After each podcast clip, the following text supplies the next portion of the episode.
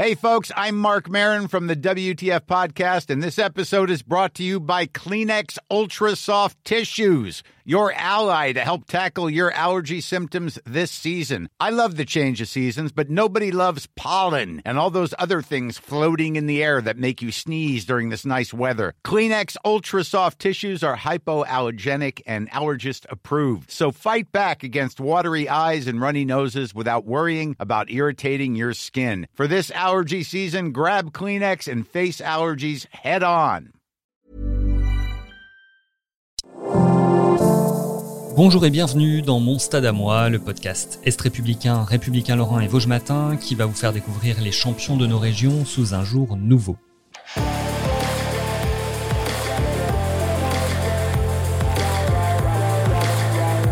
Joueur puis entraîneur à la SNL, désormais consultant à la télé, Olivier Rouillet baigne dans le football depuis son enfance à Saint-Max à côté de Nancy. Il revient sur la naissance de sa passion avec Adrien Richard. J'habitais au Parc Noël de la Tour, donc à Saint-Max. Le stade de foot était juste derrière. Même des fenêtres de chez mes parents, on pouvait, on pouvait voir les matchs quand l'équipe première jouait et qu'on regardait. Et euh, automatiquement, dans la cour, devant, on avait un petit espace qui était plus euh, dédié au basket, mais nous qu'on avait complètement euh, chopé pour nous, et c'était que des matchs de foot qui, qui se passaient à longueur de journée. C'était foot tout le temps. Foot tout le temps. C'était la vie, les vies à l'époque, dans la rue. Quand on était gamin, nous, hein, nés en 55, quand t'as, quand t'as 8 ans, donc tu te retrouves en 63, euh, la vie, elle se passe dehors. Donc on est tout le temps dehors, tout le temps dehors. Jou- Jouer au foot, mais jouer aussi avec les potes, avec, euh, avec euh, on faisait, euh, on faisait des, des, des gendarmes et aux voleurs, on faisait des trucs, on, jouait tout le temps, on était dehors. Et même quand euh, à, à tout d'un coup, à 18h30, il y avait le sifflet ou, ou un appel des parents, euh, putain, il fallait rentrer, c'était, c'était, c'était l'horreur. C'est toujours un petit peu de, de Euh, gratter. mais bon, mais on y arrive, on, y- on, on était, on, on rentrait, voilà. Mais ça, ça a commencé là. Et, et le foot, bien sûr, de, et on fait après des petits matchs euh, de, de quartier, quoi. Euh, et c'était, c'était bien. Et c'était près du, c'est ce qu'on, le stade Marvaux, c'est Ouais, c'est près à côté ça. de ça. Ok. Tout à fait. Et hum, donc vous avez rapidement eu des, des prédispositions. euh, Je- moi, je m'en rendais pas compte à l'époque. Je, je, je, j'étais déjà un gagneur, j'étais un, un- un râleur, j'étais un mauvais perdant, euh, tout ce que je suis maintenant, et c'est, ça n'a pas changé. Mais, euh, mais oui, donc je voulais toujours gagner. Donc euh, c'était euh, moi les mecs quand ils, quand on, parce que allez, quand on est gamin, on, après on choisit pour les joueurs, hein, c'est comme ça que ça passe. Mais j'étais une tuerie, parce que moi, je, petit ou pas, je voulais rien savoir. Il fallait qu'on gagne.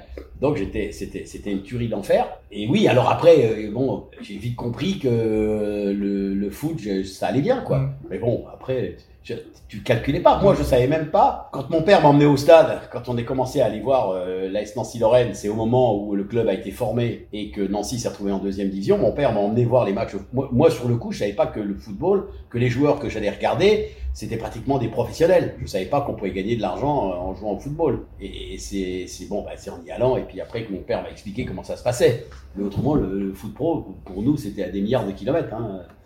Euh, Pas du tout comme euh, ce qui se passe à l'heure actuelle. Donc euh, oui, j'étais, je, je sentais que j'avais des qualités, mais je m'en foutais. C'était pas, c'était pas ça le problème. Le problème, c'était de m'amuser avec mes potes.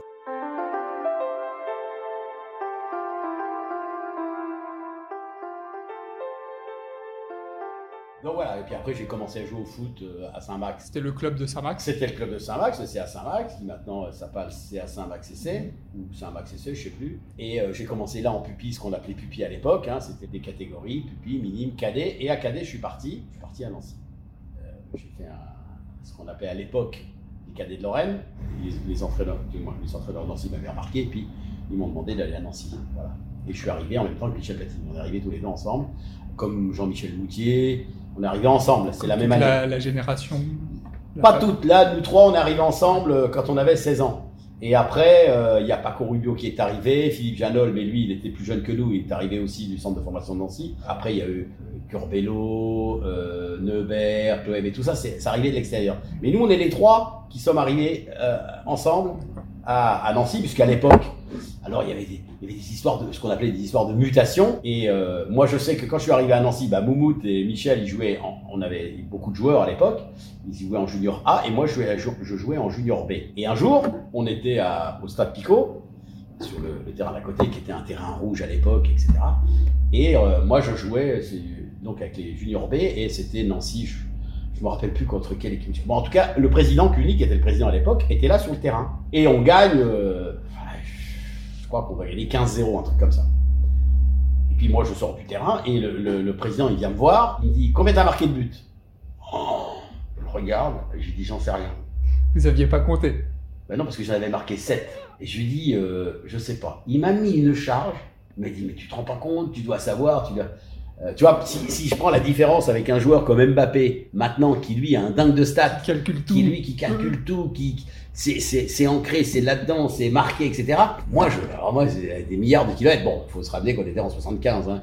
Euh, 60, non, on était en 60, euh, 72, 71, 71. Ouais. Donc euh, là, les stats, etc., etc. Bon, alors je me fais avoiler, mais il dit, euh, t'as rien à foutre là-dedans, tu peux pas le continuer, ça va pas. c'est- Et euh, donc il a chopé les dirigeants qui lui ont dit, c'est terminé, et je me suis retrouvé, alors, qui était peut-être une promotion à l'époque, en junior A, et après en troisième division.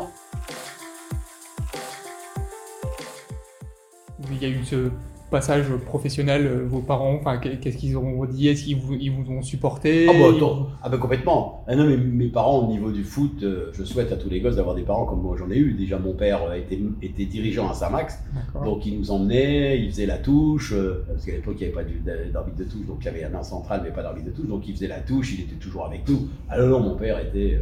et vraiment pareil. Non, non, là là-dessus, moi j'ai eu des parents qui étaient à fond derrière moi, j'ai vraiment pas eu de, de soucis, euh, complètement adhéré.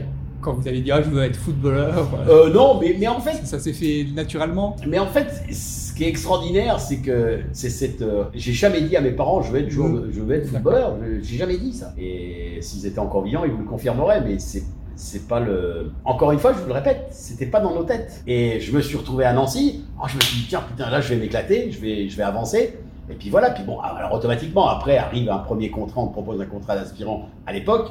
Ah, tu te dis, ah bah, ah bah tiens, on peut gagner de l'argent. Mhm. Ouais, je gagnais, je vais vous dire, moi, mon premier salaire d'aspirant à Nancy, c'était 150 francs. Donc si on ramène à, à- Ouais. alors je sais pas, ça doit faire euh, même pas, euh, je sais pas, ça doit faire 30 euros. Ah ouais un peu. Même pas, même, et même pas, parce que, bon, voilà, les 150 balles à l'époque, euh, bon, bon, bah, ah bon, bah d'accord, mais voilà. Moi, j'avais la chance d'habiter chez mes parents, donc j'avais pas de soucis, du moins, pas que j'avais pas de soucis quoi, mais par rapport au, au, coût de la vie à l'heure de, de, l'époque, bon, c'était rien, mais ça fait rien, voilà, alors 150 francs. D'accord.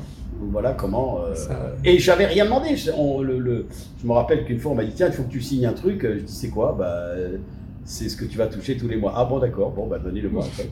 Et euh, c'est tout. Après, j'ai été stagiaire et professionnel. C'est-à-dire que c'était très. Ouais, euh, ça s'est enchaîné. c'était très cadenassé à l'époque. Donc c'était stagiaire, c'était aspirant, stagiaire, pro. Donc ça s'est en- enchaîné.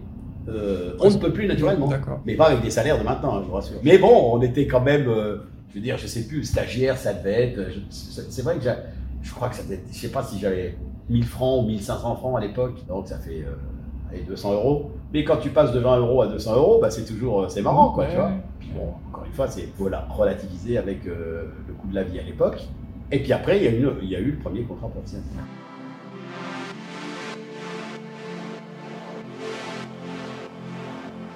Après les débuts à la SNL. Tout normal, tout, tout, tout logique, quoi. Donc, j'avais été à Nancy, après j'ai été prêté à Chaumont pendant un an, Mhm. et je suis revenu à Nancy. Et quand je suis revenu à Nancy, j'étais au service militaire. Avec Michel, on était au bataillon Joinville, euh, bon, un service militaire au Pénard. hein. On a fait quand même 3-4 gardes, euh, ça va être tout ce qu'on a dû faire, de... puis on a dû tirer deux fois au fusil. bon, si, si, si on avait besoin de nous pour aller à la guerre, ça, serait un peu difficile. Mais bon. Et, euh, et là, un jour, je suis à l'entraînement. j'avais fait quand même, j'avais commencé à m'entraîner un peu avec, les pros.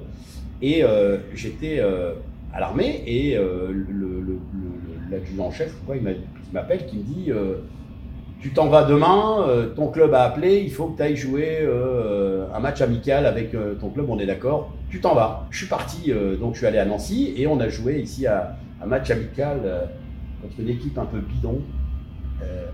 C'était soi-disant une équipe brésilienne, mais qui arrivait de Belgique. Et à mon avis, le chauffeur du bus, il a joué au foot. C'était une horreur.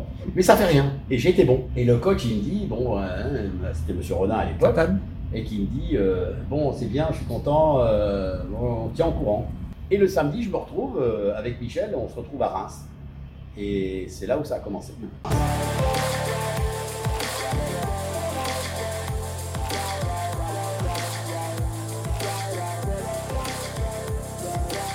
Merci à Olivier Rouillet qui était interrogé par Adrien Richard. C'était Mon Stade à moi, un podcast Est républicain, républicain Lorrain Vosges Matin, à retrouver sur nos sites internet, Apple Podcast et toutes les autres plateformes de podcast. À très vite sur un autre stade.